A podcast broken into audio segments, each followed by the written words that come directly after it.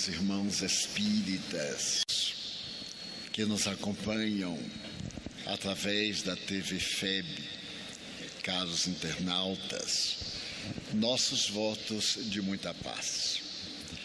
Eu peço licença para quebrar o protocolo e falar sentado, porque há quatro meses eu estou em lua de mel com o ciático. E cada hora ele muda de lado. Então, por medida de precaução e recomendação médica, eu deverei evitar irritar esse nubente que faz muitas exigências e que está sempre presente, lembrando que ele existe. Hoje, aliás, eu havia pensado em pedir licença para mais uma vez quebrar o protocolo. Nos dias gloriosos em que Allan Kardec esteve conosco, ele tinha o hábito de visitar famílias amigas para entretecer considerações em torno da doutrina espírita, mantendo também o relacionamento social. A essa atividade em caráter íntimo, ele daria o nome de reuniões familiares de espiritismo. Porque ali na família, com uma maior intimidade, era-lhe possível debater alguns temas delicados, ouvir os amigos, programar atividades e receber o conforto da grande fraternidade que deve viger entre nós. Então, na manhã de hoje, ao invés de um seminário no estilo workshop, como tem sido feito, com caráter discursivo, nós iremos fazer de conta que estamos em uma sala de amigos e, nesta oportunidade, em um tom cordial, conselheiral, iremos apresentar as nossas experiências a respeito deste mundo transcendental que é o nosso tema desta manhã.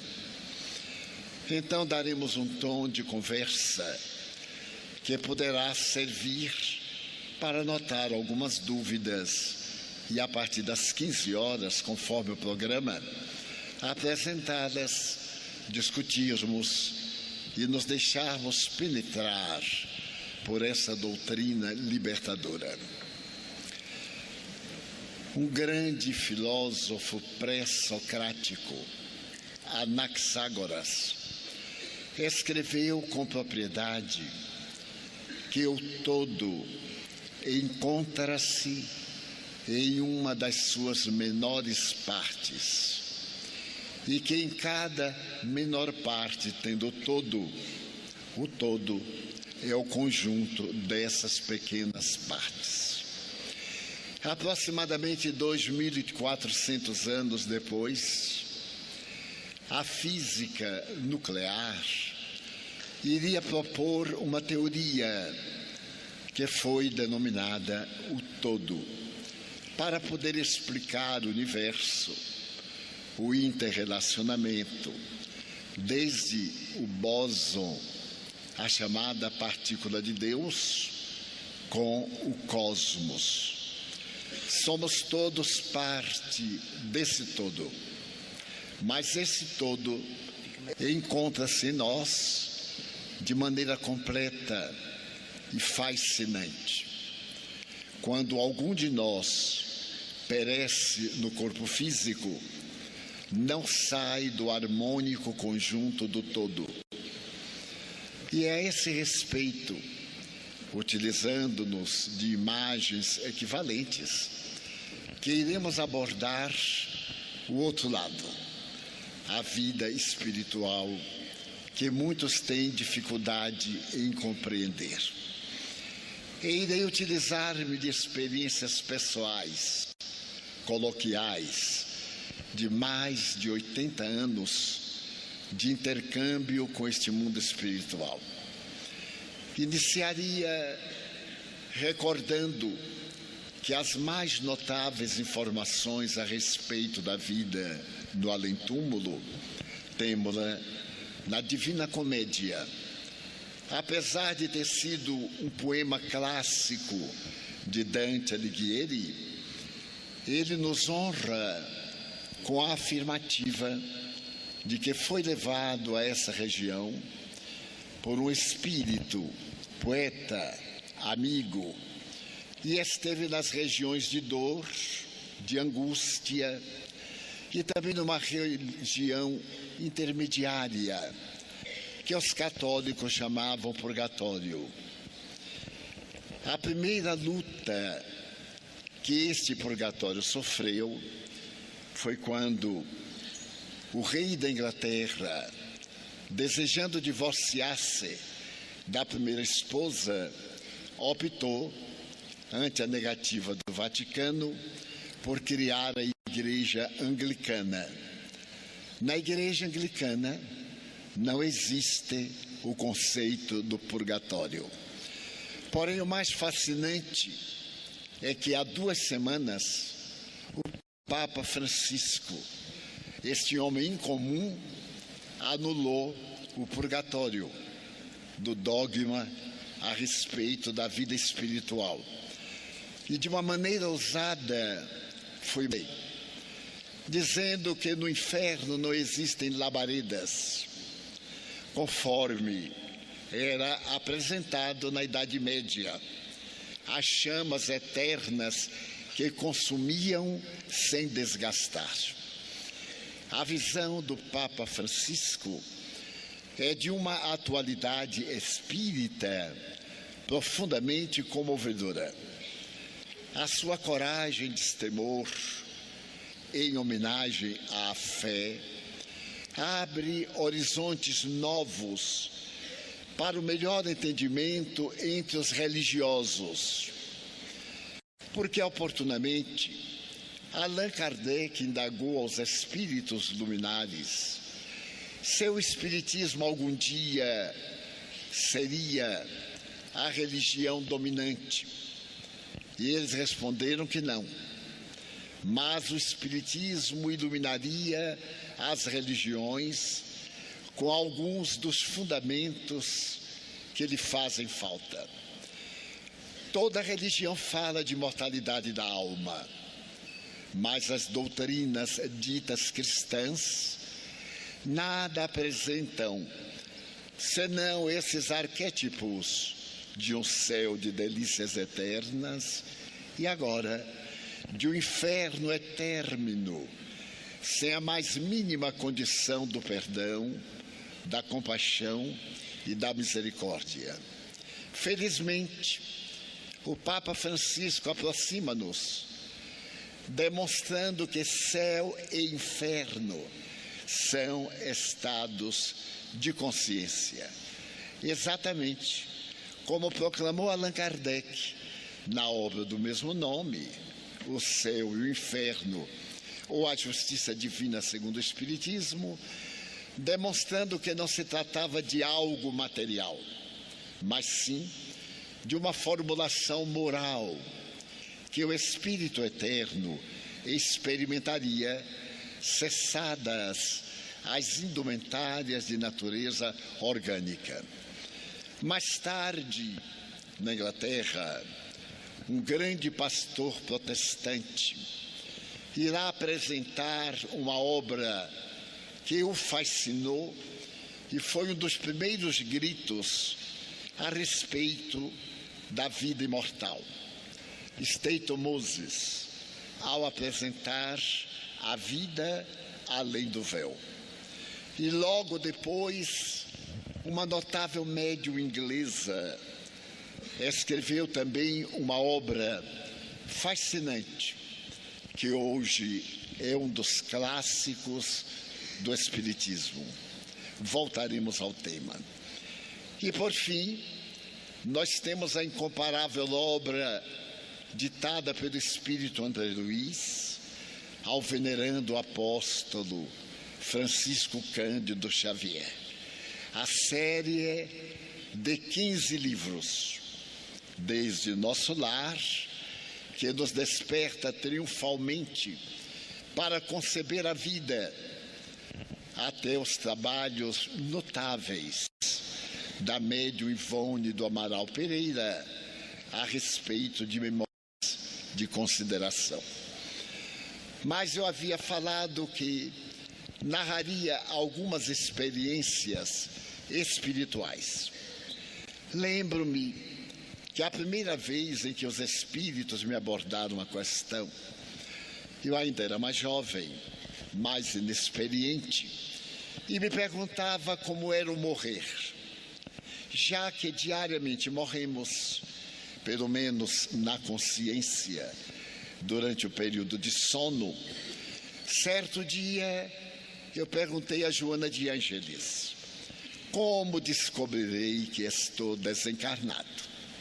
Se eu tiver uma parada cardíaca, se for vítima de um acidente inesperado, como me darei conta da desencarnação? Porquanto, em questões desta natureza, como a severo codificador na primeira parte do Livro dos Espíritos, ao abordar perturbações espirituais, ele diz que o perispírito mantém-se impregnado das energias que tipificaram a sua existência. Quando o espírito se aproxima do médium e diz que está com dores, que ainda se encontra no hospital, ou está em casa, ou está com medo, demonstrando a vida física, que já não existe mais, é uma pregnância das experiências que estão sendo diluídas no perispírito. E a função do psicoterapeuta espiritual, do dialogador, do doutrinador, é despertado para essa realidade, da qual ele tem lembranças, mas lembranças tão vivas que ele dá a impressão de estarem acontecendo naquele momento. Eis porque a tarefa do dialogador com espíritos desencarnados é muito relevante e exige um tato psicológico muito grande, em que o diálogo deve ser mantido com caráter terapêutico, sem longos prazos, sem palavras complexas, sem a nossa terminologia. Por exemplo, o irmão está desencarnado, este corpo já não é mais o seu, ele não vai entender. Fazer uma análise, que bom que estamos conversando. Já notou, por exemplo, que você está se utilizando de um outro instrumento? Olhe para o seu corpo. Talvez você vá ter a surpresa de notar que não é o corpo com o qual estava acostumado. Se for um espírito feminino no corpo masculino, ou vice-versa, será muito mais fácil. Eu, por exemplo, não conheci você há pouco tempo. Eu sou um terapeuta, sou um amigo, que tem o objetivo de lhe demonstrar que aquele golpe que você sofreu, aquela parada cardíaca, não matou a sua vida. É, portanto, um diálogo simples. Eu observo pessoas fazendo verdadeiros discursos, dizendo palavras, o perispírito do espírito, do psicossoma, que o espírito não está entendendo absolutamente nada. Nós compreendemos alguns, mas nem todos nós as entendemos. É muito melhor dizer o seu corpo astral, como é conhecido, o seu corpo intermediário, esta forma dentro da qual está a forma, que é a matéria que já se diluiu, para que o espírito possa raciocinar e libertar-se do quantum animal serviu-lhe de base para a existência física, facilitando o trabalho dos mentores espirituais que realmente o internarão em lares hospitais, onde realizarão a terapia curativa para despertá-los para a realidade nova. Então me preocupava como eu ia saber, já que acontecendo uma morte imprevista e rápida, as impressões são tão fortes e a nossa realidade é aparentemente tão igual que temos dificuldade de conceber a morte. E Joana de Ângeles, muito pacientemente, me disse que toda vez que eu estivesse lúcido, fora do corpo, e visse o corpo, tentasse aguardá-la para que me conduzisse nesse mundo novo na oportunidade. Ou tentasse atravessar uma parede, ou dialogasse com alguém. Veria que não teria coragem de atravessar um obstáculo, porque a sensação era de organismo físico ao dialogar com alguém, não respondendo, era uma, um sintoma de que algo peculiar havia acontecido. E quando a primeira vez isto me aconteceu, e eu me senti fora do corpo e vi-me, eu disse: já morri, porque estou vendo perfeitamente o meu corpo. Ainda me deitei sobre o corpo, ajustando-me, e levantei rapidamente mas o corpo não atendeu, ficou deitado. E eu disse: Meu Deus, morri. E agora? Eu vou falar com minha mãe, que era no quarto vizinho, e me aproximei da porta. Mas quando eu quis atravessar a porta, não tive coragem. Eu digo: Eu vou me bater na porta, vou arrebentar o resto que sobreviveu. E ali fiquei. Ao meu lado estava o companheiro de vida, o Nilson, dormindo. E eu me aproximei e tentei despertá-lo. Nada. Então eu digo, já morri. E aí fiquei esperando Joana chegar. Nesse ínterim, o medo da morte foi tomando conta de mim, porque ela não chegava. E nós temos dois tempos que marcam nossa vida a tese é grega. Nós temos o tempo do sol, às 24 horas, e temos o tempo Kérios, o tempo da nossa imaginação. Quando estamos sofrendo, o tempo não acaba nunca. Quando estamos alegres, nem dá tempo da gente viver alegria. É o Kérios, é o tempo da emoção. Mas quando é um problema, uma expectativa, o tempo parece que se arrasta. E nós olhamos o relógio inúmeras vezes, dando a impressão que o relógio está parado. Por fim, apareceu-me Joana. E aí eu comecei a chorar, estava morto. Porque ela havia dito que se ela aparecesse para me conduzir, a morte havia acontecido. E eu disse, mas minha irmã, eu já morri e ela respondeu sorrindo: Ainda não. Eu achei este ainda muito antipático. Era sinal que estava no processo, mas sobrevivi e passei a ter experiências sem a minha vontade e depois experiências provocadas pela minha própria vontade, treinando desdobramento. Mas há cerca de um ano, um ano e três meses, eu comecei a acumular pequenas doenças. Um problema de tal natureza, uma angústia, uma breve depressão, uma estranha saudade, uma disfunção orgânica. E como eu tenho um filho médico, é ótimo porque eu não dou paz a ele. Cada dez minutos eu estou com uma doença nova e cada dez minutos ele não me receita nada. Porque ele diz que médium é o paciente pior que existe. Porque se o médico der muito remédio, vai para o espírito que o está perturbando.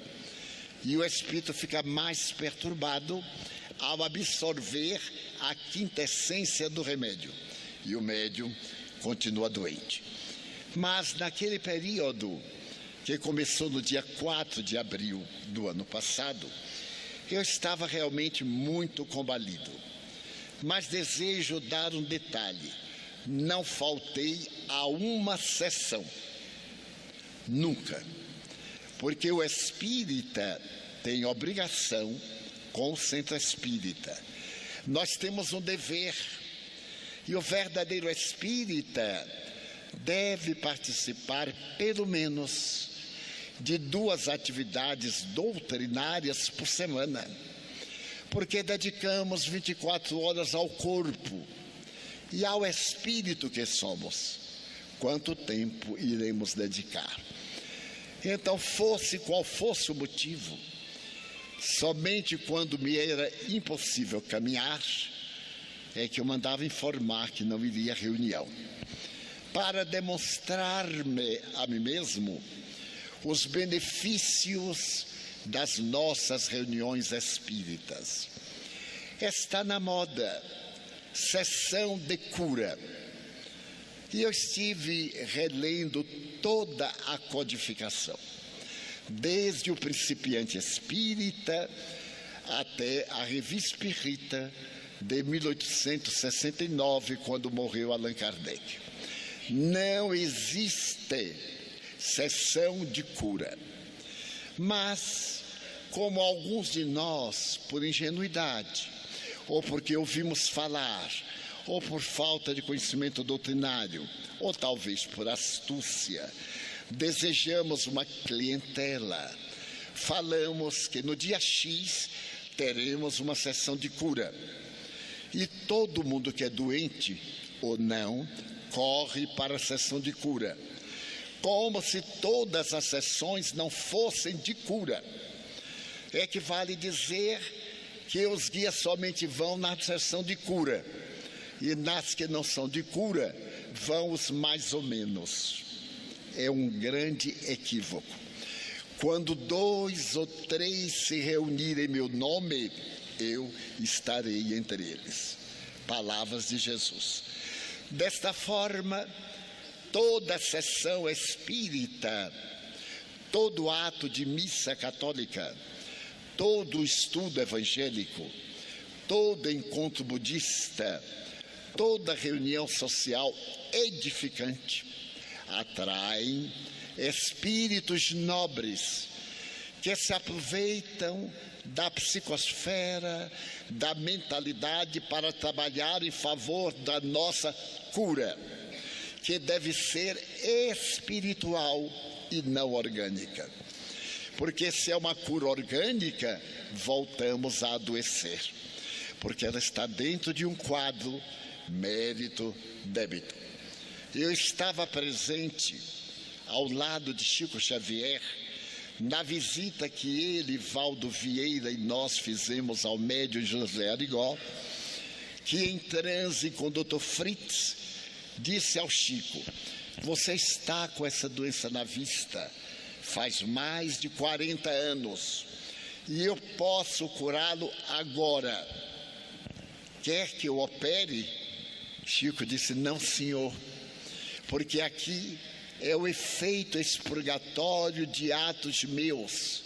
Eu estou expurgando e já estou acostumando com a dor do olho. Se o senhor me curar o olho, a doença vai aparecer noutro lugar que eu não estou acostumado, aí vai me doer muito mais. Portanto, deixe esta com a qual eu já estou acostumado. Porque a verdadeira cura é de dentro para fora.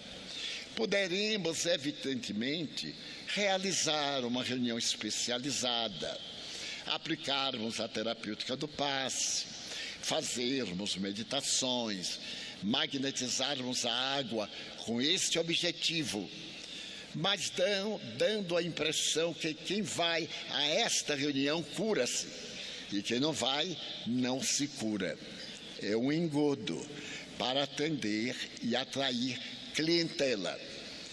Daí nós deveremos atrair pessoas para as palestras doutrinárias, para curar a doença do e no espírito, a fim de que não se manifeste via perispírito em nosso corpo. Mas então, eu estava bastante doente a partir daquele dia 4 de abril do ano passado. E me fui debilitando, emagrecendo. E como nós brasileiros quase todos temos um pouco de médico, eu comecei a meditar no sintoma: insônia, inapetite, cansaço, emagrecimento, câncer. Agora, aonde? Vamos ver onde é que está doendo. Na minha idade, naquela época, 89 anos, era evidente que um câncer de próstata seria o mais provável. Então eu me submeti, nesse período, a seis biópsias, porque o meu urologista dizia que eu estava com câncer. Fazia o toque, constatava, mas nas peças tiradas para a biópsia davam negativas. E ele, desejoso que eu tivesse o câncer de próstata, afirmava que eu tinha um câncer de próstata. E como era muito delicado, dizia, nessa idade, imagina, nessa idade, 89, uma bobagem. O câncer de próstata no homem é perfeitamente normal. E eu dizia para a próstata: Você é muito mal educada, hein? Porque eu lhe trato bem, tenho por você todo respeito, até oro por você. Você não vale quase nada. Deus lhe colocou para a amargura da criatura humana, porque você só tem uma função, que é produzir uma substância para diluir o espermatozoide. E agora vem com esta conversa de virar uma ameixa enrugada, seca, feia, negra. Negativo, meu bem. Você vai voltar a ser aquela ameixa verde, linda, bem acessível. E então a coisa foi piorando. E eu já encontrei uma metástase, porque nada melhor do que ser doente. Inspira pessoas. E alguns amigos que convivem comigo perguntaram, mas Divaldo, você está muito magro, hein? Eu digo, não é AIDS. Eu já fiz o teste, não é AIDS. Pode ficar tranquilo. Será câncer? Eu digo, só Deus é que sabe. Pelo tempo, eu já deveria ter alguns sintomas. E nesse dia que eu falei, eu tive um sintoma. Porque eu sou uma pessoa que medita muito e que aproveito todo o tempo vazio para fazer meditação, visualização, para pensar.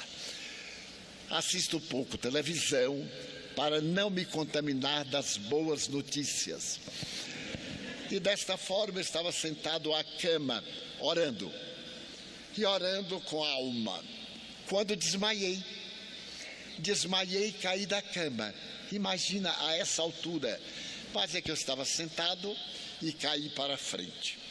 Porque toda vez que nós cairmos, devemos cair para frente, porque ao levantar já é um passo adiante. Cair para trás é azar, porque atrasa um passo. Muito bem. E naquele momento em que eu perdi a consciência, eu vi-me sair do corpo de pé e vi o bolo de carne enrolado lá embaixo. Eu aí me olhei com certa simpatia e me lembrei de Francisco de Assis, quando ele estava morrendo, severo, exigindo muito. Frei Leão, que era seu confessor, disse-lhe: Meu pai, eu conheço um homem de 44 anos que tem um jumento e que é muito perverso com este jumento. Há 44 anos o jumento carrega-o de um lado para o outro, E ele é duro com o jumento, maltrata, faz o bichinho passar fome, usa o látego, silicia-se. E eu achei que deveria consultar-vos. O que é que eu devo fazer com este homem perverso? E Francisco logo brilhou os olhos e disse: Eu o conheço? perguntou. Se eu o conheço, traga-o aqui. E se eu não o conheço, vá buscá-lo agora, para que eu repreenda. Como é que ele faz isto com suave jumentinho? Frei Leão sorriu e disse: Este homem sois vós, e o vosso jumentinho é o corpo. Está cego, tem um câncer, tem ranceníase, tem desfalecimentos contínuos. E o meu pai ainda usa o silício. Como pode maltratar tanto esse jumento que o carrega pacientemente por 44 anos? Então São Francisco teve um insight. Começou a chorar e a acarinhar aquele corpo combalido e dizer: Perdoa-me, meu querido jumentinho, por te tratar tão mal. Mas nesse dia ele morreu, já era tarde demais. E quando Joana de Anjo me contou essa história, diariamente eu agradeço, não ao meu jumento, vou usar uma palavra que Chico Xavier gostava muito, a esta besta de carga. E ele usava de uma forma peculiar, porque nos anos 40 ele teve tuberculose e, sabendo que ia morrer, estava muito debilitado, sentou-se ao portal da cozinha de sua casa, que dava para o quintal. E estava ali tendo ligeiras hemoptises quando chega Emmanuel. E o Chico se comoveu e perguntou: meu irmão, já chegou para o meu desencarne? Para a minha desencarnação, aliás, não existe a palavra desencarne, porque desencarne seria no boi, tirar a carne do boi ou do animal qualquer. Já chegou a hora da minha desencarnação e Emmanuel disse: Não sabia que o senhor ia desencarnar agora. Sim, eu estou morrendo. Se eu chegar aí, o senhor toma conta de mim? E Emmanuel disse: Hoje eu não posso. Eu estou muito ocupado. Até logo. E ele ficou deprimido. Começou a chorar. Então apareceu-lhe Sheila, a enfermeira alemã. E Sheila, muito doce, perguntou por que está tão triste, Chico. Porque estou morrendo, Sheilinha e queria saber se você me receberá quando eu chegar aí do outro lado. Ai, Chico, não posso. Estou ocupada com Emmanuel que está me chamando. E ele ficou mais infeliz. Então veio o doutor Bezerra e suavemente perguntou: Como vai, meu filho? Ele aí mudou de técnica. Doutor Bezerra, o senhor poderia conseguir para mim um remédio qualquer para esta besta? Doutor Bezerra disse: Olha, Chico, eu não fui veterinário, mas eu vou ver o que é que consigo para você. E passou-lhe um remédio de veterinário. Então ele tomou e a besta continuou.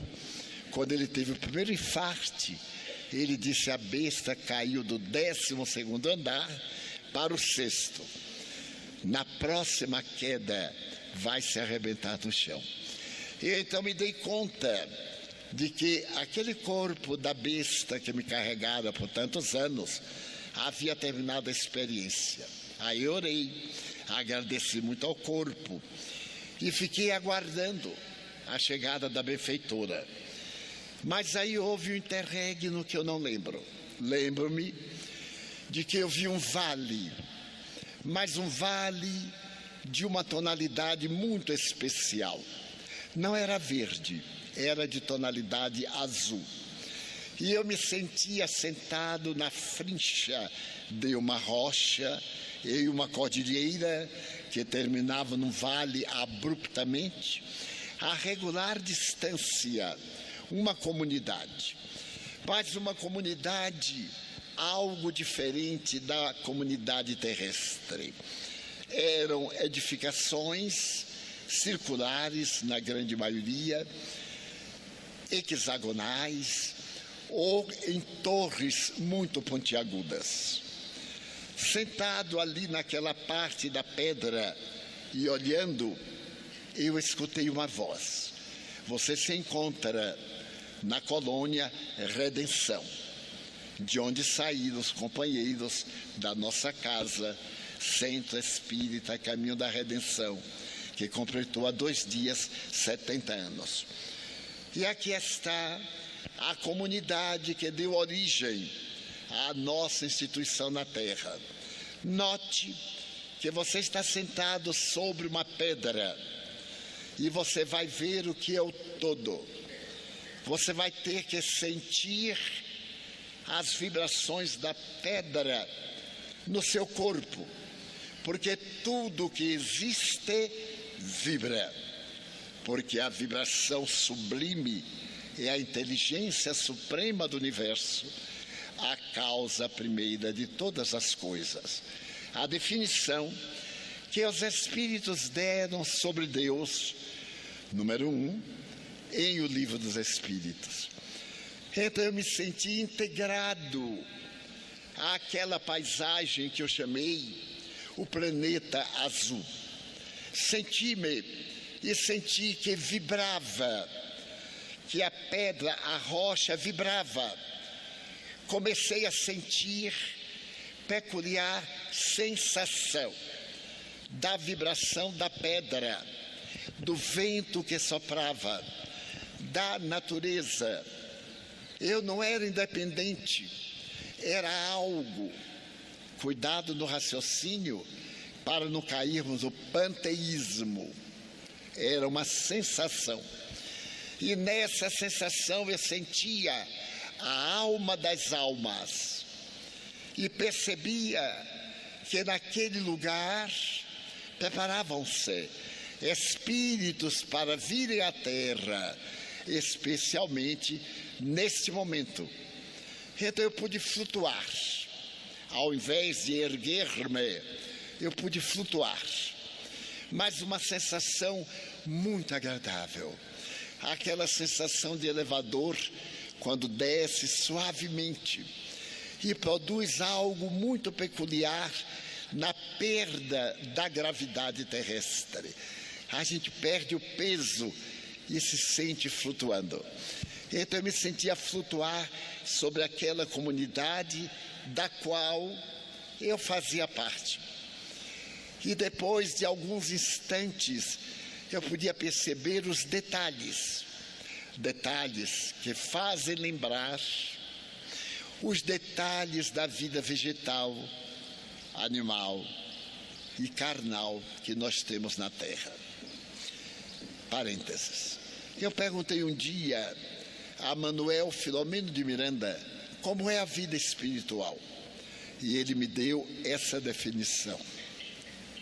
Aqui nós temos tudo que vocês têm aí, mas nem tudo que nós temos aqui vocês têm aí. Enquanto vocês trabalham com a mente, as mãos, com gruas, com elementos, nós trabalhamos com a mente, usando o fluido cósmico ou universal. Temos mentes privilegiadas para as edificações. Edificações que fazem lembrar aquelas de natureza terrestre. Então, aquelas de natureza terrestre são muito grosseiras em relação às nossas, que são algo etéreas e algo físicas, entre aspas. Porque o bóson que é a mais mínima micropartícula, a ponto de ser chamada a partícula de Deus, é energia e é matéria.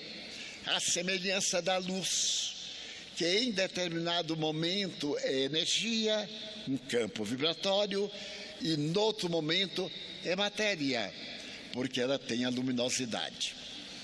Eu tentei compreender e compreendi então é algo que nós plasmamos com os nossos atos. Esses atos criam imagens. As imagens concentradas materializam-se. Toda e qualquer edificação terrestre começa na mente. Primeiro se pensa, depois se formaliza, desenhando, fotografando, usando a computação gráfica, ou mesmo partindo para o material. Aqui também. Há uma ligeira diferença, que é falar sobre coisas desconhecidas com palavras conhecidas. Então nós dizemos um hospital.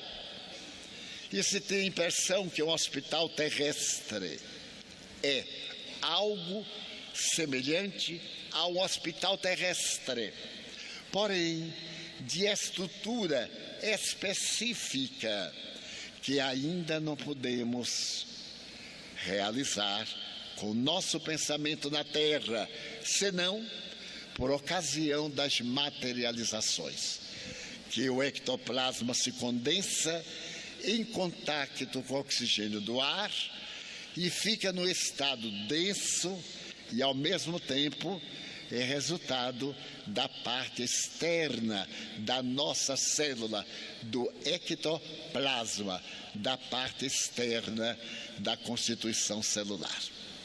Se eu não estiver sendo entendido, na hora da pergunta à tarde, voltemos ao tema. Então eu me sentia algo, sensação. Eu me pegava e sentia, mas não era esta sensação. Eu sentia algo que me dava percepção, mas era uma percepção muito agradável, como a evocação de um momento feliz, em que nós fechamos os olhos e reexperimentamos o momento feliz sem estar fisicamente naquele momento feliz. Então eu me lembrei de minha mãe, sem nenhuma conotação freudiana, por haver sido a pessoa a quem mais eu me liguei durante a vida física. E repentinamente eu me senti numa área que me fazia lembrar um jardim como as flores estranhas, os lírios muito mais altos, com um metro de haste aproximadamente, e com uma circular de talvez dois palmos, uma tonalidade azul muito pronunciada. E algo que me fazia lembrar um banco de jardim. Eu me sentei e era anatômico. Ao me sentar, ele acomodou os glúteos, os ossos, e eu me reclinei e ele se amoldou ao meu corpo, dando-me uma sensação de uma poltrona de espuma muito delicada que me envolvesse a matéria como se fosse um molde. Ao meu lado estava minha mãe, mais jovem, porque os espíritos lúcidos rejuvenescem. A velhice é da matéria. Eles mantêm, às vezes, aqueles traços para se fazerem identificados, mas normalmente tornam-se muito mais jovens. A tradição nos mostra o anjo. Todos os anjos têm o mesmo rosto. Não diferem muito em traços morfológicos, como os nossos rostos. No além, nós temos os traços, mais ou menos dos 20 a 25 anos. Olha que coisa agradável. A gente morrer murcho, como uma azeitona velha, e agora aparecer como azeitona nova é muito compensador. Mas aparecemos joviais, com uma coloração interna como se nós fôssemos feitos de uma substância suavemente transpa transparente, com uma luminosidade interior que sai e que nos dá um peculiar brilho, como os antigos abajus que se colocavam à cabeceira da cama. Somente que estando minha mãe ao meu lado, eu perguntei, mãe, eu já morri. E ela disse: Não, meu filho, você está em visita fazendo uma experiência da sua desencarnação, que será em breve. Mas, como breve dos espíritos, é uma coisinha bastante demorada. Eu me lembro de Kardec, em breve o Espiritismo. Já se passaram 170 anos e o breve ainda não chegou, que demora mais 170. Mas é um breve que vai mudando lentamente para melhor. E então eu disse, mas mãe, eu ando tão doente, sem forças, algo estranho, porque o fluido vital, que ele foi dosado para a atual reencarnação está esgotando-se e está havendo a morte das células sem a mitose, a repetição na mesma potência de um jovem. Já é o morrer suavemente. Mas você teve uma moratória, vai viver um pouco mais. Por isso foi trazido para aqui para receber uma terapia. Está vendo este lírio? Sinta-lhe o perfume. Eu me voltei e o lírio estava mais ou menos nesta altura em que eu me encontro. Eu me voltei, aspirei o perfume do lírio. Não era semelhante ao nosso lírio dos pântanos, dos lagos, dos jardins. Era um odor muito especial levemente com o odor de éter e de uma substância medicamentosa. Eu fui absorvendo de olhos fechados e percebi que ao absorver o cheiro, o odor, o olor, havia algo pastoso. Eu olhei, era o lírio desfazendo-se. Ele desfez-se até a haste final. E eu percebi que o meu corpo ficou luminoso, semelhante ao modelo de fisiologia anatomia que houve no passado, um boneco transparente com as artérias e as veias verde e vermelho luminosamente para poder dar-se aulas da circulação do sangue, etc. Eu vi que a potência verde era muito maior nas grandes artérias. Então vi que na região da próstata se havia alojado uma bola de luz azul que foi sendo absorvida pelo organismo. E então mãe me tocou e me trouxe de volta à postura que o móvel modelou. E então eu senti algo na temperatura como se fosse um leve calor. E ela disse: Você está levando tono vital para um determinado período da vida. E a doença, as doenças vão passar. Mas eu fiquei tão contente de não ter que tomar daquela injeção que dói mais do que a desencarnação. Então, ali, ela disse: agora volte ao corpo que ainda está no chão. Volte ao corpo, levante-se. E eu senti-me no quarto. As viagens eu nunca havia notado, só recentemente. Então eu vi o meu corpo caído de bruços e ela me pegou docemente, me dobrou. Eu despertei, sentei-me na cama e me deitei depressa para não cair de novo, que eu não sou tonto.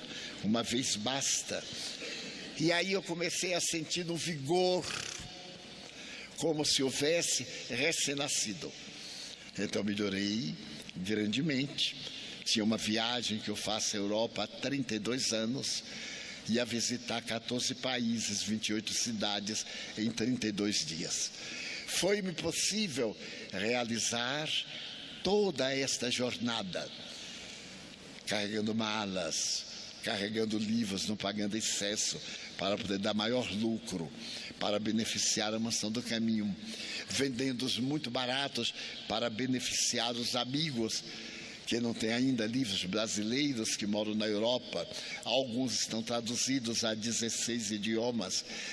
mas um bem-estar muito grande. Porém, com uma peculiaridade, me aguçou a mediunidade. Com aquela percepção e aquela aquele aumento de tempo, eu notei que estava com a percepção mediúnica mais avançada, digamos que com uma dupla vista, uma dupla audição e algo dentro, algo fora do corpo, que nos primeiros dias foram muito embaraçosos. Eu me servia de uma pessoa amiga para segurar no braço, para não tropeçar nos espíritos, adaptar novamente a vista, adaptar novamente a minha vertical da gravidade. E então notei algo peculiar. Eu estava a ver acontecimentos reais que eu não captava na atualidade. E tendo que fazer uma viagem a Dublin, na Irlanda, fui com um grupo de amigos de Londres para o aeroporto. E no aeroporto eu percebi um movimento inusual. Eu tenho usado muito Charles de Gaulle, três, quatro vezes por ano. E conheço a agitação daquele aeroporto, de outros aeroportos. Mas desta vez eu percebia verdadeiras lutas, ocorrências de lutas. Quem quiser acreditar, acredite.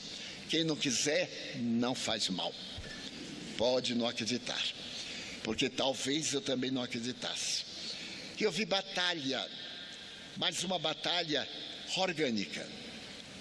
Aconteceu que, meses antes, os benfeitores me pediram para reler o capítulo 14 de A Gênese.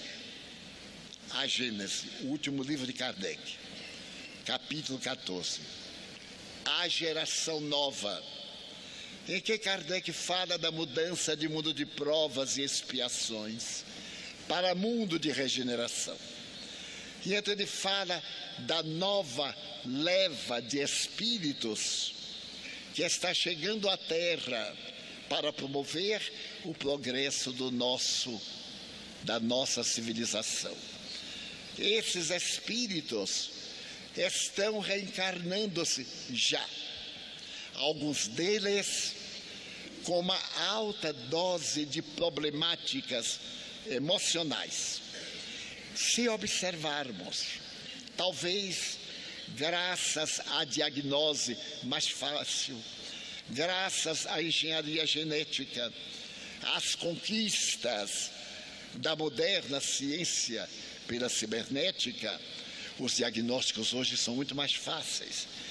Em 1980, o psicólogo teve a oportunidade da Costa de separar o transtorno do pânico do transtorno depressivo. Antes era somente um transtorno maníaco-depressivo. A partir daquela data, da Costa, o grande psicoterapeuta, conseguiu fazer a sintomatologia numa perfeita análise de todas as características do distúrbio do pânico com a depressão. Podem estar conjugados, mas são dois distúrbios, ou pode haver um sem a presença do outro. E dessa forma, muitas enfermidades que estavam com diagnóstico equivocado passaram a ser reclassificadas algumas questões ontológicas passaram a receber certa dignificação, como a questão ânima e ânimos, respectivamente no homem e na mulher. O problema das manifestações sexuais, na sua variedade de cinco manifestações típicas do comportamento sexual, apresentando no Código das Doenças que não se trata de uma patologia, mas de uma experiência biológica do processo evolutivo, como Kardec narra muito bem nas questões 200, 201, 202 do Livro dos Espíritos, dando lugar hoje aos casais homossexuais e etc. Então houve um avanço muito grande da diagnose e, consequentemente, da terapêutica. No entanto, se nós observarmos a criança moderna, veremos que geneticamente houve, a olhos vistos, uma grande mudança.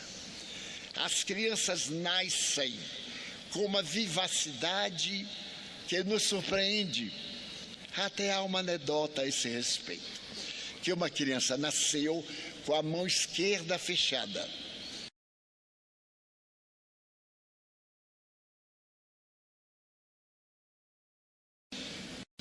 Os pais tentaram abrir, nada. A mãe tentou. Quando foi na hora do pai, ele disse: Vou abrir, nem que lhe quebre os dedos. Então a criancinha abriu a mão e quando ele olhou, estava lá o anticonceptivo. Eu acho que não entenderam. A criança trouxe o anticonceptivo que a mãe tomara para não fecundar. Daí virou uma criança. Pegou o anticonceptivo no meio do caminho e tudo ficou natural. Então nós vemos a criança nascer praticamente sorrindo. Vilma na internet segurando o dedo do médico. E também algumas psicopatologias que agora não são mais patológicas, são uma certa maneira de ser e de expressar-se. O autismo. Nunca tivemos tanta criança autista quanto hoje. E nunca tivemos diagnose tão fácil para poder demonstrar que muitas crianças tidas como hebefrênicas, a loucura dos jovens, a esquizofrenia dos jovens, são apenas autistas.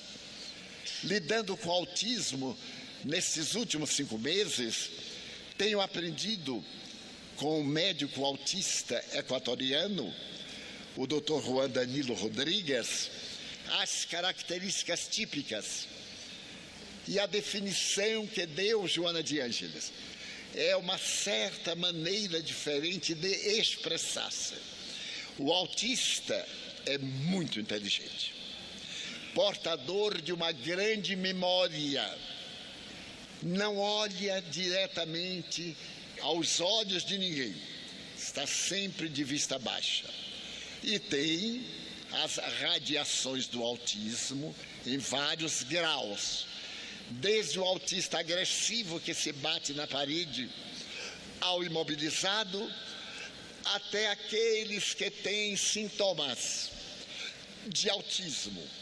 E um dos sintomas básicos é que o autismo não tem emoção, não ama, não odeia, não tem ciúme não tem mágoa. É algo neutro emocionalmente. E quando o doutor Juan me falava dessas características, eu me lembro de um prêmio Nobel de Física, que se transformou em película cinematográfica autista.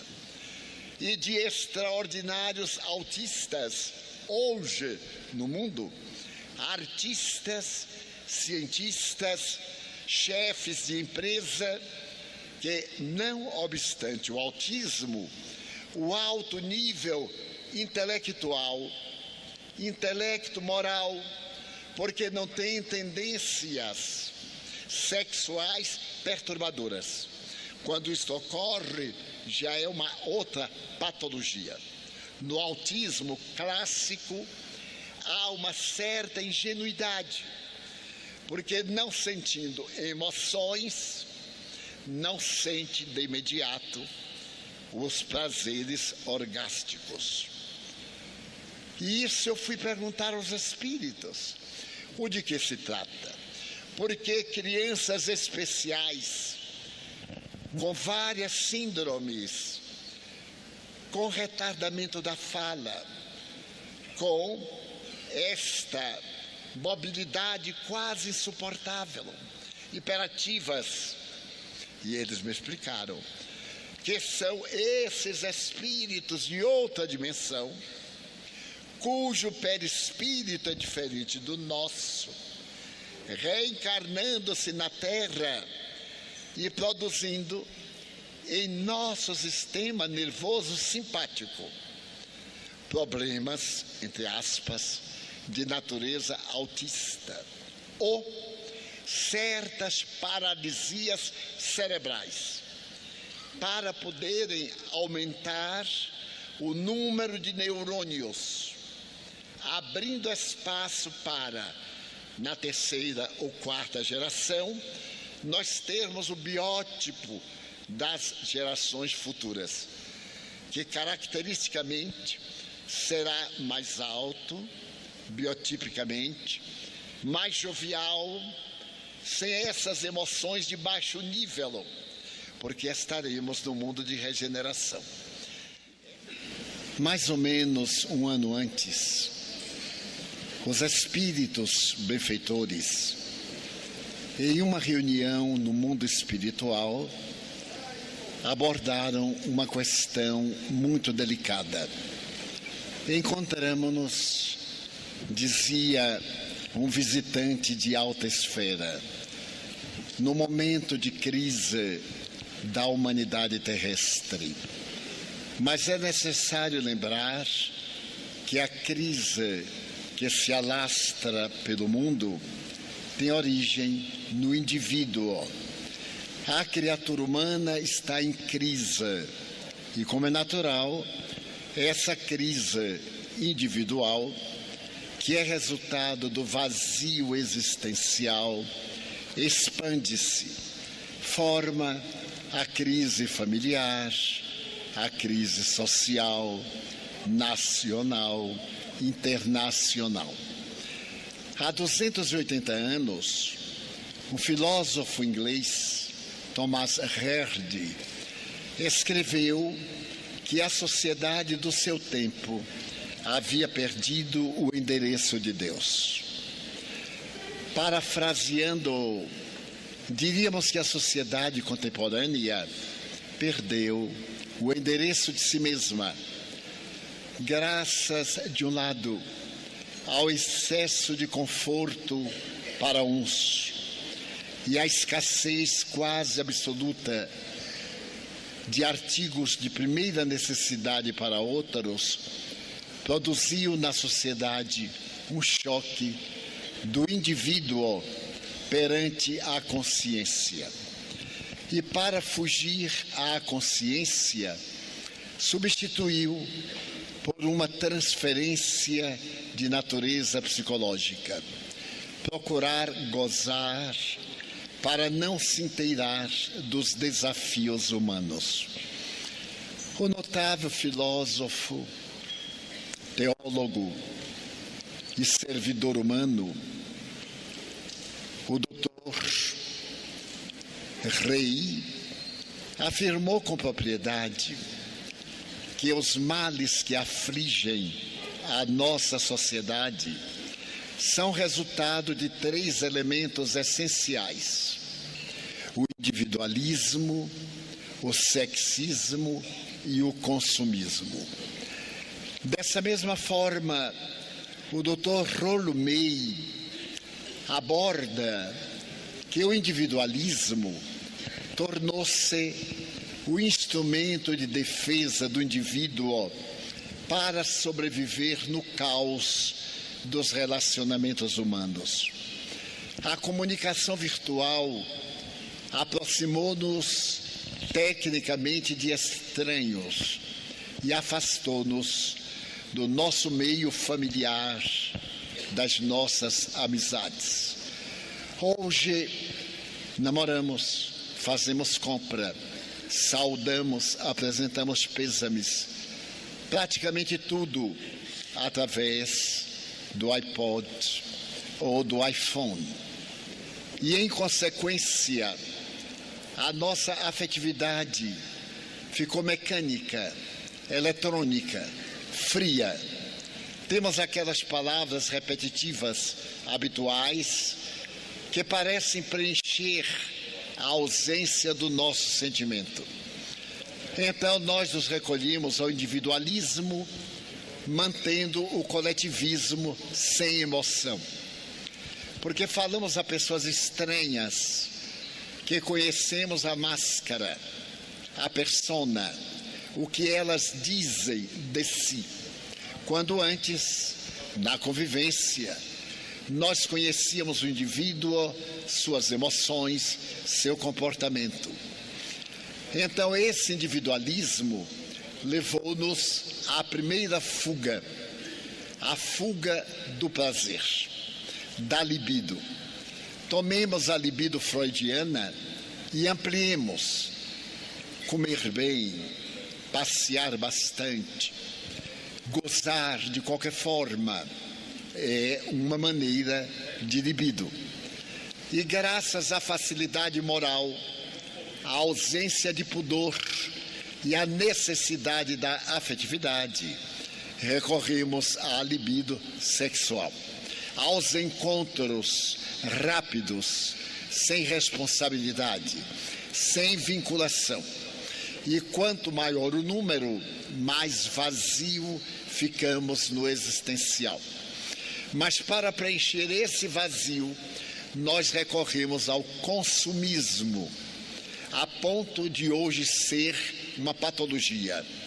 Pessoas enfermas que furtam, que se comprometem, que complicam os cartões de crédito, vivem amarguradas, porém no consumismo dão a ideia falsa de pessoas felizes.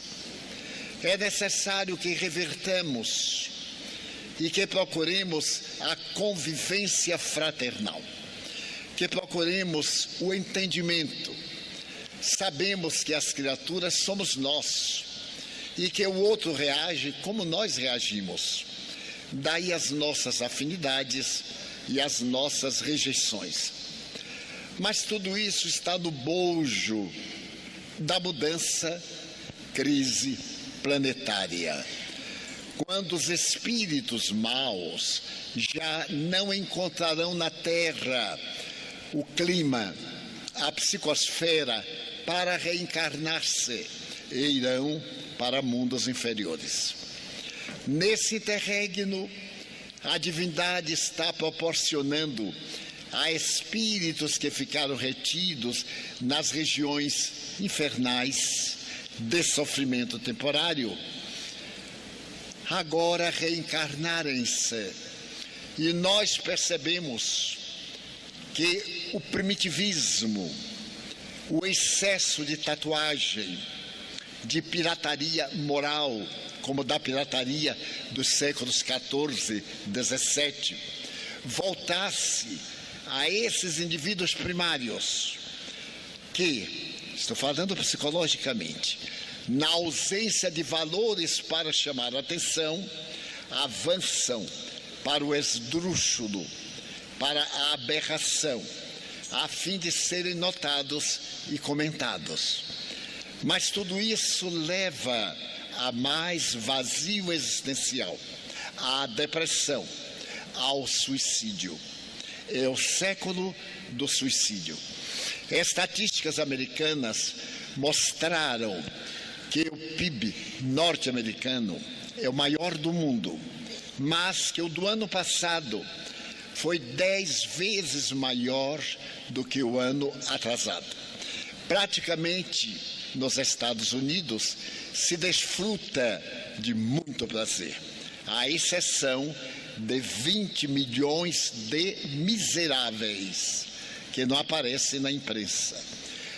Estamos falando de estatística. Como consequência, nós elegemos uma sociedade frívola, modelo.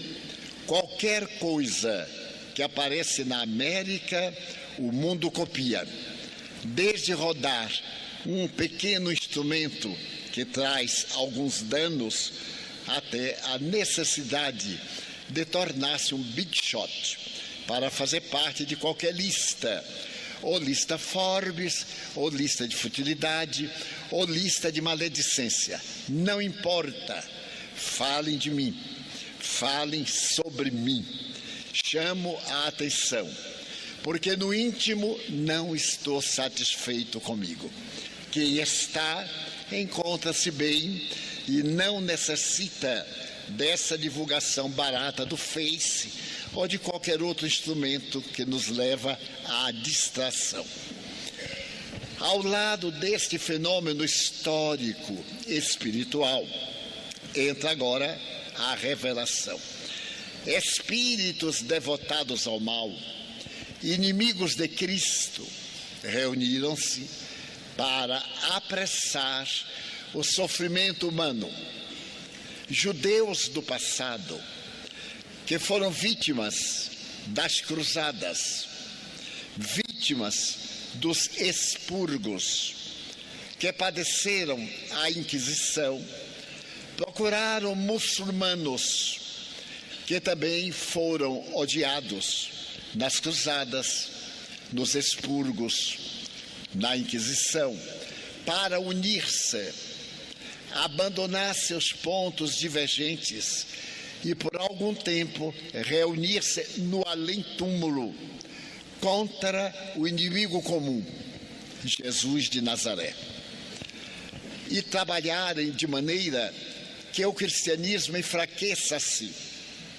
Consequentemente, os valores ético-morais desapareçam e o caos tome conta da sociedade.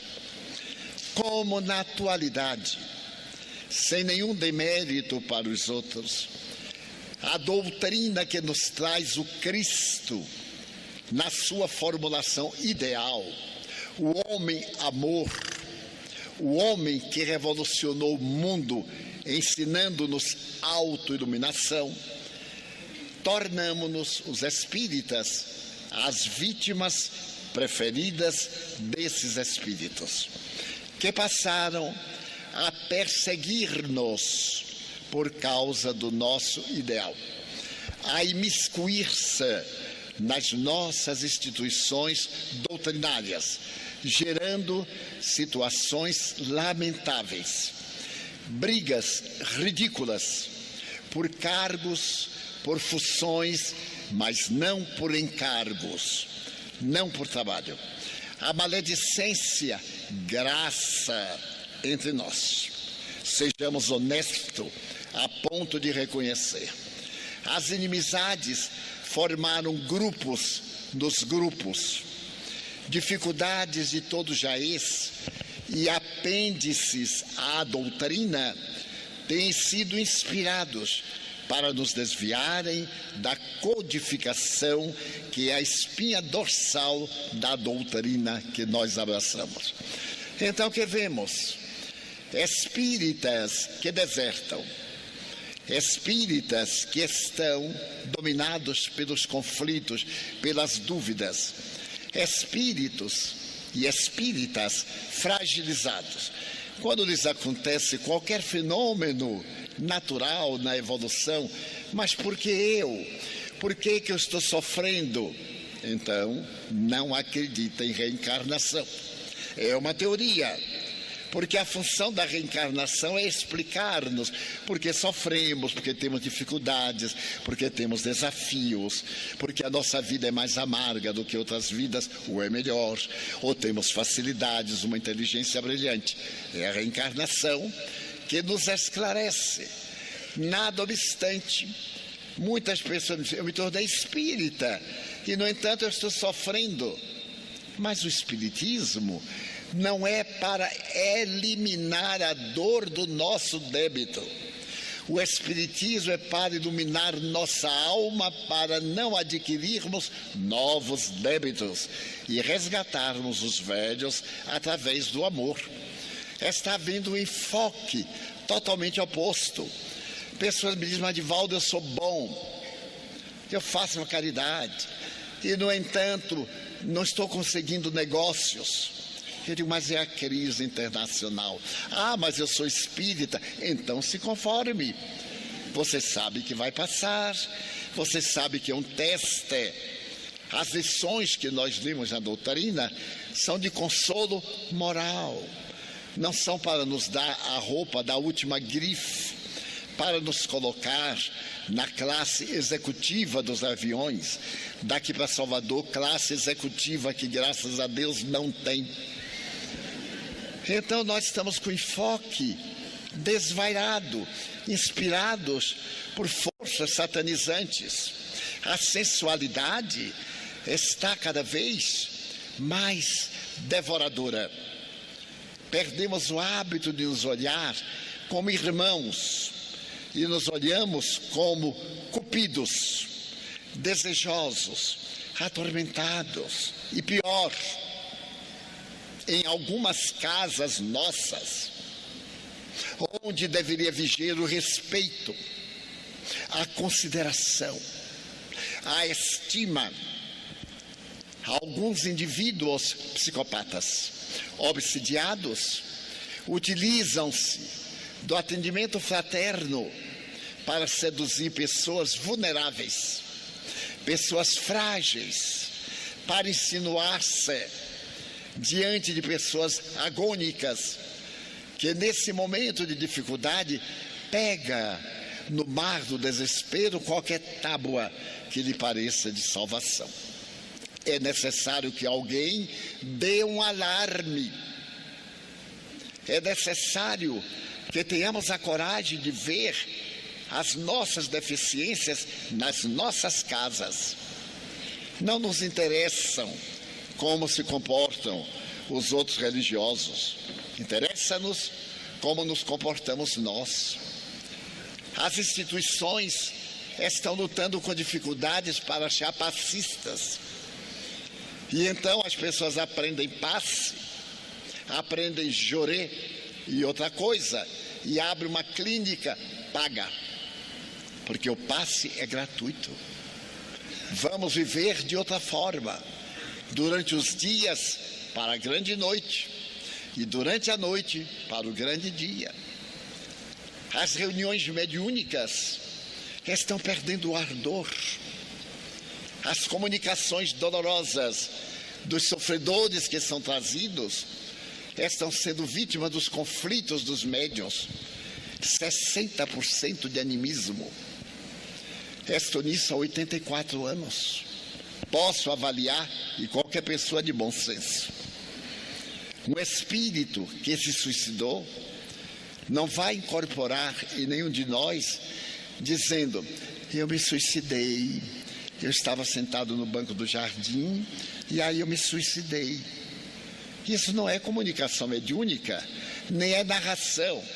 O suicida chega, suicida desesperado, sem saber o que aconteceu, com as feridas da alma expostas. Ali é o hospital de emergência, que o dialogador vai com ternura, rapidez, para atender de emergência. Tenho ouvido doutrinadores demorarem 20, 40 minutos dizendo nada, mas exibindo loquaz, fazendo discurso, meu irmão, porque já ocorreu a desencarnação, o Espírito sabe lá o que é desencarnação. Encontra-se no mundo astral, no mundo, quer dizer, sem nenhum toque. Quando a empresa chega e diz assim, ah, meu irmão, eu posso imaginar o que você está sofrendo, mas vamos pensar em Deus, vamos mudar de província você está conversando comigo, nós não nos conhecemos, mas nós sabemos do amor da divindade. E olhar que esse espírito sou eu amanhã, se não me conduzir bem. Os mentores nos fazem a caridade indireta. Olhe bem o que está lhe esperando, na dor de quem chega. Então é necessário que neste momento de crise não permitamos que as crises morais asfixiem as nossas instituições. Algumas delas montam o serviço social, muito bom, a caridade, e esquecem da maior caridade, que é dignificar o indivíduo, dar sopa. Ah, numa casa que eu fui, me disse: Olha, esta já é neta daquela que veio aqui e era avó. Eu perguntei: Como é que você conseguiu manter na miséria três gerações? Como é que conseguiu? A nossa função é dar cidadania, é dignificar, é dar a sopa de emergência.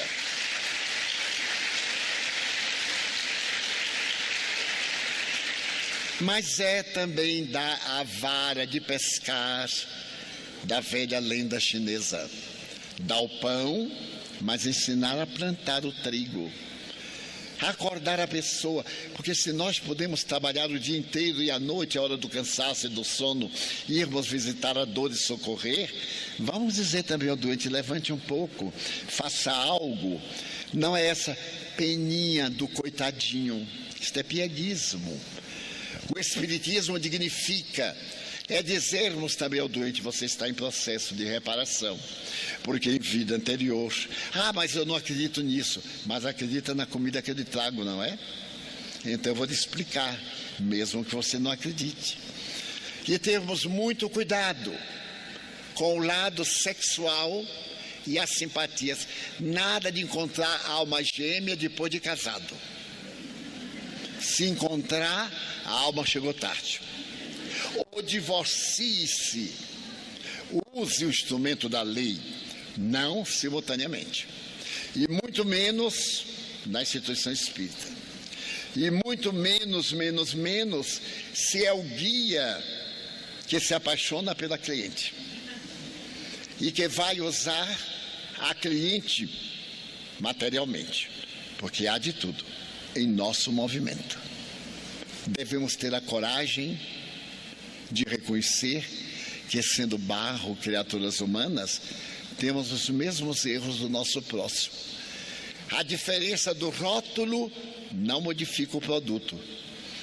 É necessário que ser espírita é lutar contra as más inclinações.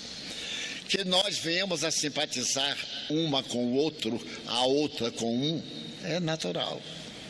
Mas também de sublimar, de facilitar, de transformar em amigo.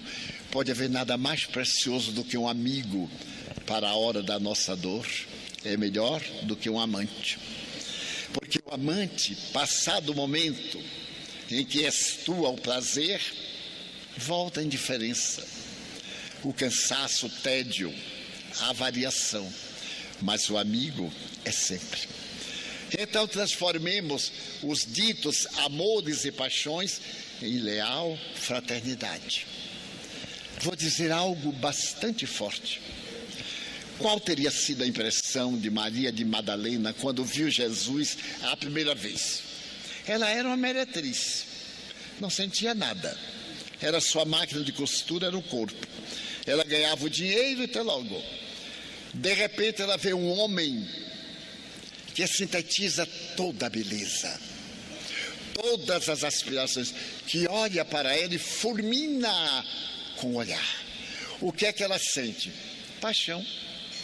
Ela não sentia emoções, não estava acostumada. Então ela diz: Eu te darei a minha vida. É um arrobo de paixão.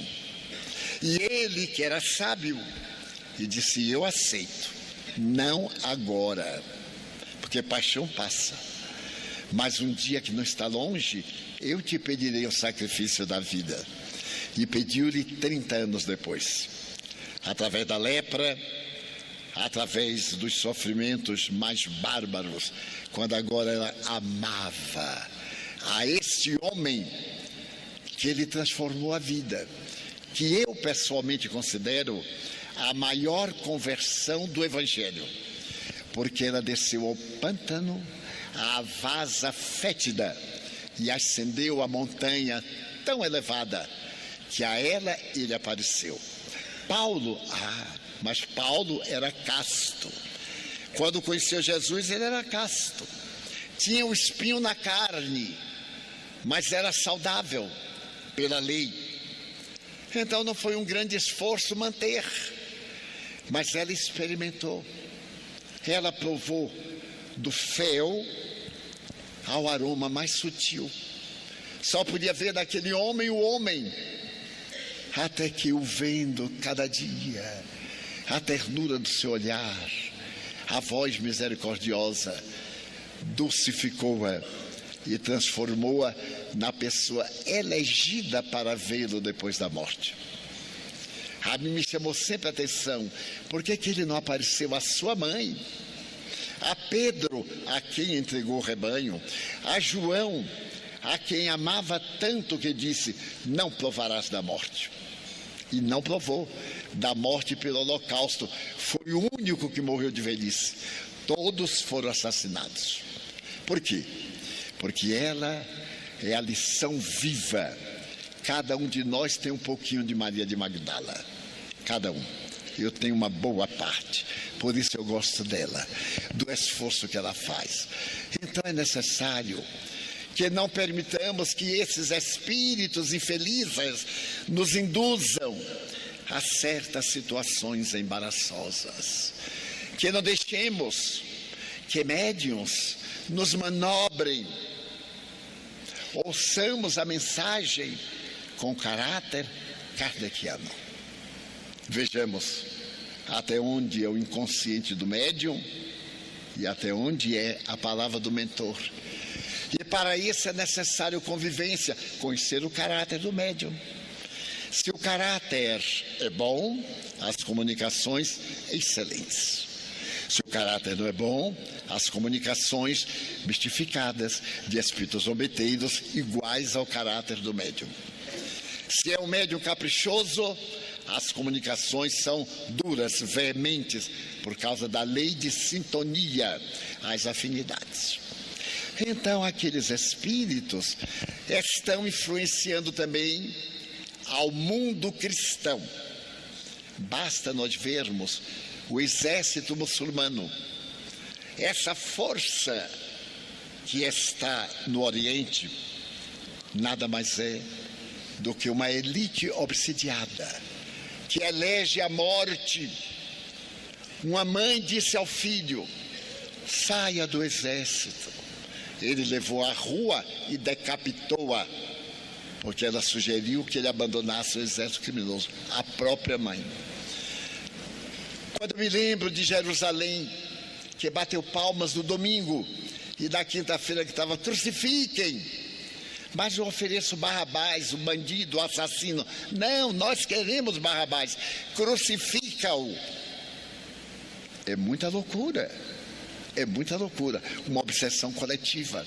Kardec fala das cidades obsidiadas que de repente foram tomadas por obsessão coletiva na América, na França e em outros países. Então temos muito cuidado com essas obsessões sutis, com essa fraternidade que os desequilibrados querem envolver-nos, a nós, os médiums, aos doutrinadores, aos dialogadores. Falar de de uma aberração. Aos 88 anos, eu estava numa cidade e assinava e alguém veio por detrás e me abraçou. E eu me senti mal, pelo fluido pesado. Mas não vi. Continuei. E então aquela voz pastosa disse: Ai, Divaldo, eu tenho um sonho na minha vida. Eu percebi logo.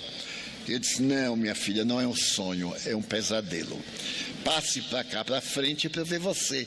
Ah, mas eu quero lhe abraçar. Eu digo: Mas eu não quero o seu abraço porque eu não sou árvore para todo mundo abraçar grátis. Eu abraço quem eu gosto, quem eu não gosto, eu não abraço. Ai, você não gosta de mim? Eu digo, não.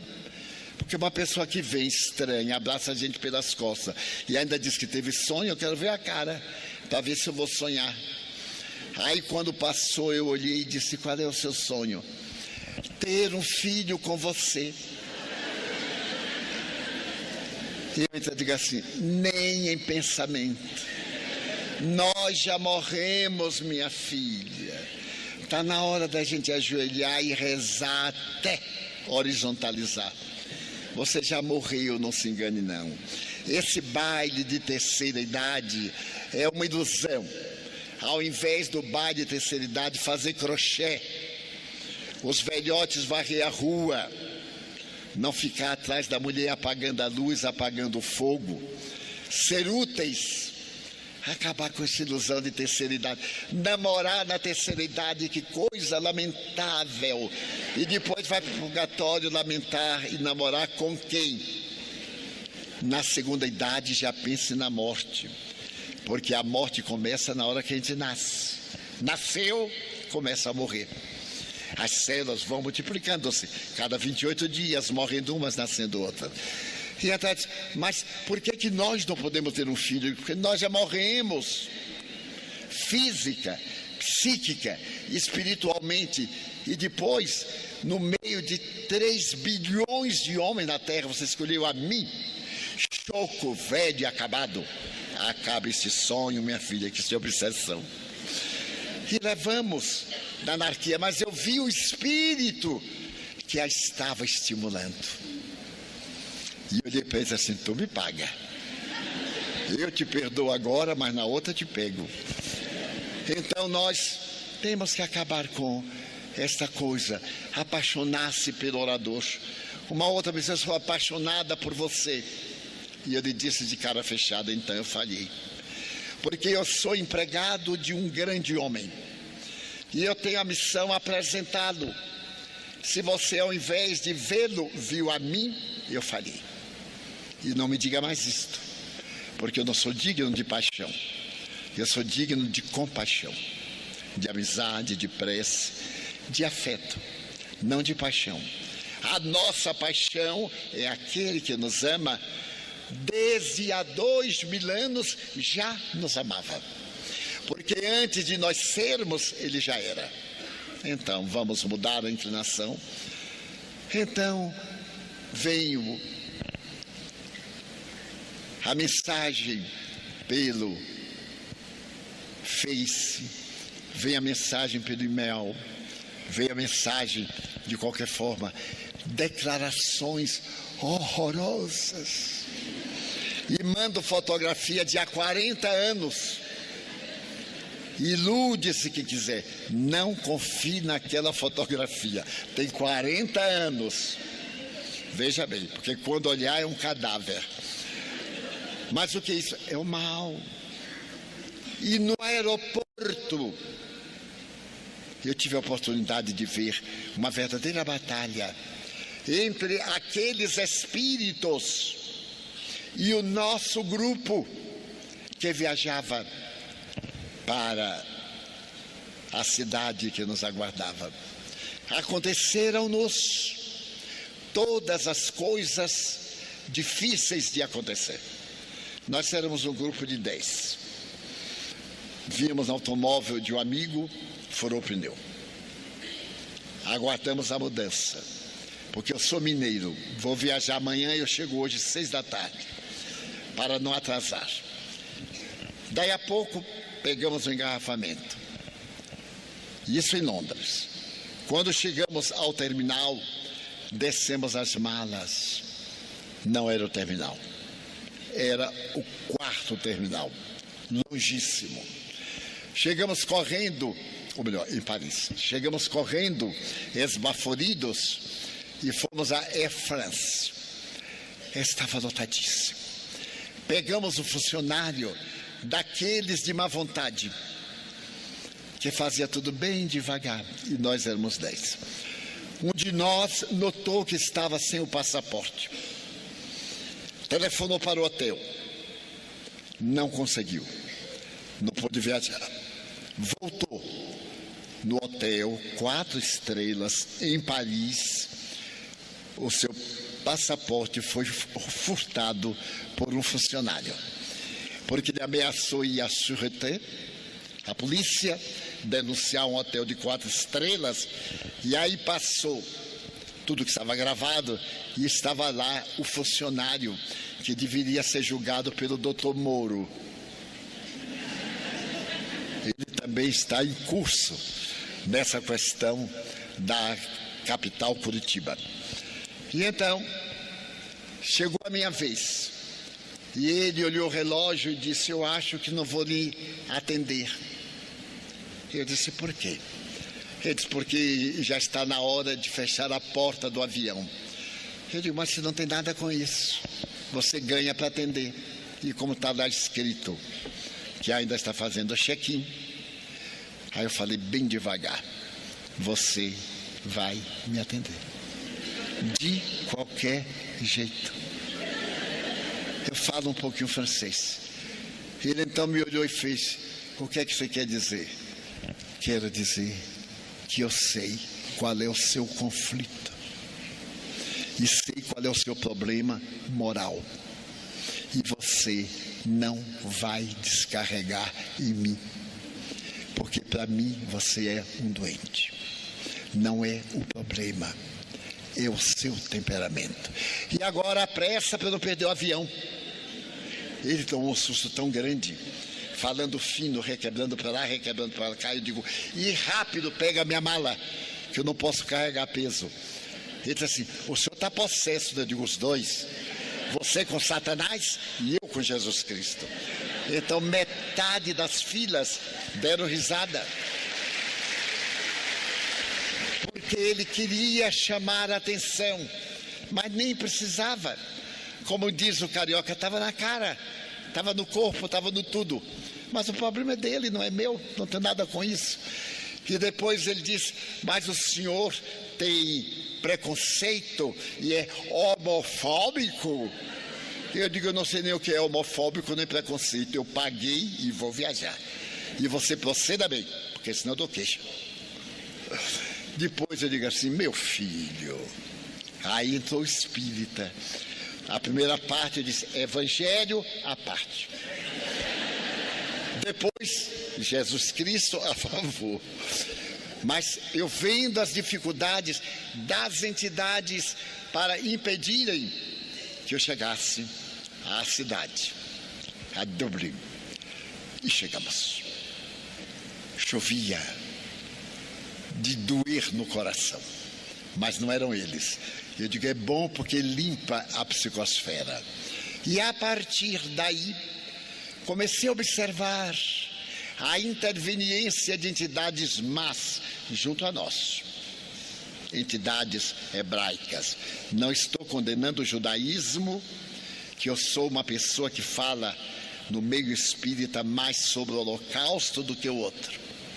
Mas o seu ódio daqueles que foram nossas vítimas contra Jesus permanece. Permanece. Isabel, a católica, e Fernando, o católico, que expulsaram os mouros, mandando-os para Portugal, que os matou, e alguns mandou para o Brasil, ou para o desterro na África, esses não perdoaram o cristianismo. Na mente deles foi Jesus, e estão em regiões infelizes 400 anos com ódio e rancor, tendo a oportunidade agora de reencarnar-se no materialismo, em situações deploráveis, para poder perverter a nossa cultura social. E eu pergunto aqui aos pais, aos educadores que têm sido vítimas do bullying, professores que apanham dos alunos e os pais ainda vão rebater. Eu pergunto, o que é que vocês educam sexualmente seus filhos? O que é que dizem a seus filhos? Quando chegam 15, 16 anos e trazem a namoradinha, eu detesto esse diminutivo, trazem a namoradinha para dormir em casa.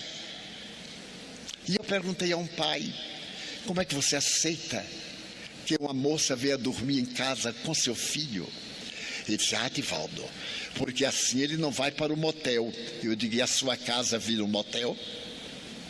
Pense bem, porque a namoradinha de hoje não virá daqui a uma semana. Daqui a uma semana vem a namoradona. e vem a quarta, e vem a quinta. E perguntei a um pai: como é que o senhor aguenta um estranho entrar na sua casa só porque é o namoradinho de sua filha? Pela manhã sentar à mesa, o senhor servir café a esse ocioso que usa a sua filha como usa outra. Qual é a ética moral? Como é que nós devemos ensinar higiene sexual? É de surpreender que a SIDA, o AIDS, voltou, mas voltou não nos prostíbulos, na chamada sociedade sadia, nas meninazinhas experientes. Eu tenho hoje mais medo de uma garota entre 18 e 25 anos do que uma veterana da Guerra do Paraguai. Porque os meus amigos me contam, eu faço psicologia de grupo, de massa, tenho netos, pergunto, pergunto aos meus amigos que têm vida licenciosa, e tenho muitos, e pergunto como é. Ele diz assim: faz um encontro. No máximo amanhã, a gente fica. Depois a gente vai. A gente vai para onde? Vai embora. E o nome? Ah, não deu tempo para perguntar. E melhor, há uma certa disputa feminina quando aparece um bonitinho para ver quem agarra primeiro. Mas na absoluta ausência de pudor. Perdoe-me. Eu disse que ia falar na sala. Estou conversando na sala. Conversando a respeito desses problemas humanos. Como é que nós vamos educar? Como é que nós vamos chegar ao mundo espiritual? Estamos necessitando da ética de Jesus, de não fazer ao outro porque não queremos que o outro nos faça. Não fazer a filha de um desviado ou transviado ou irresponsável, porque não gostaria que fizéssemos a nossa filha. Contou-me um pai de Valde eu frequento casas especiais.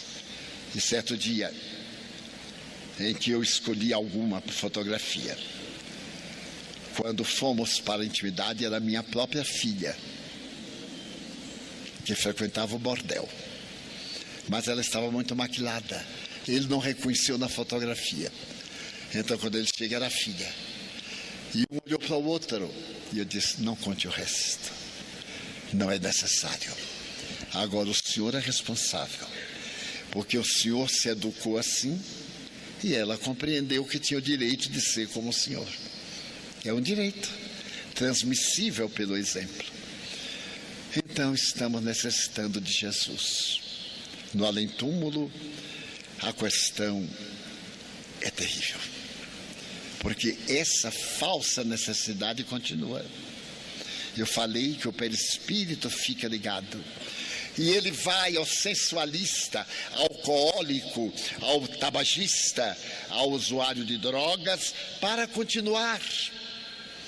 E já tenho visto, porque me hospedo em muitos hotéis, de tal forma que eu retiro o lençol e o travesseiro, envolvo numa toalha a minha pasta que é mais ou menos assim, durmo sobre ela no chão, porque a cama está infectada de miasmas, de viroses, de vibrações as mais vis, as mais perturbadoras. Quando a união sexual é um ato divino, é o mais belo da vida, porque é graças a ela que Deus nos permite a perpetuação da espécie. Amemos, unamo-nos, porém respeitemos-nos, porque esse aparelho delicado, eletrônico, facilmente degenera. Facilmente vamos necessitar de substâncias químicas, porque a imaginação não será suficiente para atender. E lhes falo com a alma, com o coração, porque eu os vejo. Vejo em pessoas amigas sensuais, a coorte de espíritos vampiros. O indivíduo já não sente quase mais nada. É só a novidade de algo diferente. É só a tentação de uma pessoa difícil. E aquele orgulho masculino conseguiu. Mas conseguiu frustrado. Porque a identidade sexual é muito delicada. Primeiro é psicológica. Permita-me a palavra. Impotências psicológicas. Frigidez psicológica. E a mulher, para não se sentir mal perante o marido, ou o amante, ou o companheiro, faz de conta que se sente muito bem. As estatísticas Kinsley americanas dizem que 70% do sexo feminino não sente as propaladas emoções e sensações da imprensa burlesca que somente fala de erotismo, não mais de sexismo, erotismo. Então, espíritas ou simpatizantes que somos, vivamos felizes. Encontremos a alegria de viver aqui, neste mundo denso, para irmos ao mundo sutil, igualmente leves, sem tormentos, sem buscas, sem desesperos, porque o reino de Deus começa aqui na terra. Se eu me excedi, o que não é do meu temperamento, se alguma palavra pareceu grotesca, desculpe-me, mas meditem, meditemos, porque o mundo melhor se-lo-á quando cada um de nós for melhor. E então esperamos que nesta semana que atrai um dos maiores públicos do Brasil, em ordem que eu conheço, é o número 3. É a Conferência de Curitiba, é a CIMESP do Recife, é a Semana Espírita de Vitória da Conquista, que eu venho há 62 anos, sem parar. Então vamos amar-nos mais, desenvolver o sentido do pudor, porque, como encerrava Rolomei, a humanidade degenerou quando nós perdemos os laços de família, quando nós abandonamos as tradições, quando nós nos transformamos em objeto sexual. E a mulher que desejou tanto a feminilidade, ainda dizem os modernos sexólogos, não conseguiu ser feminina, são exceções. Conseguiram agir de forma masculina, fazerem as coisas ignóbeis que o homem faz, como se fosse valor de feminilidade.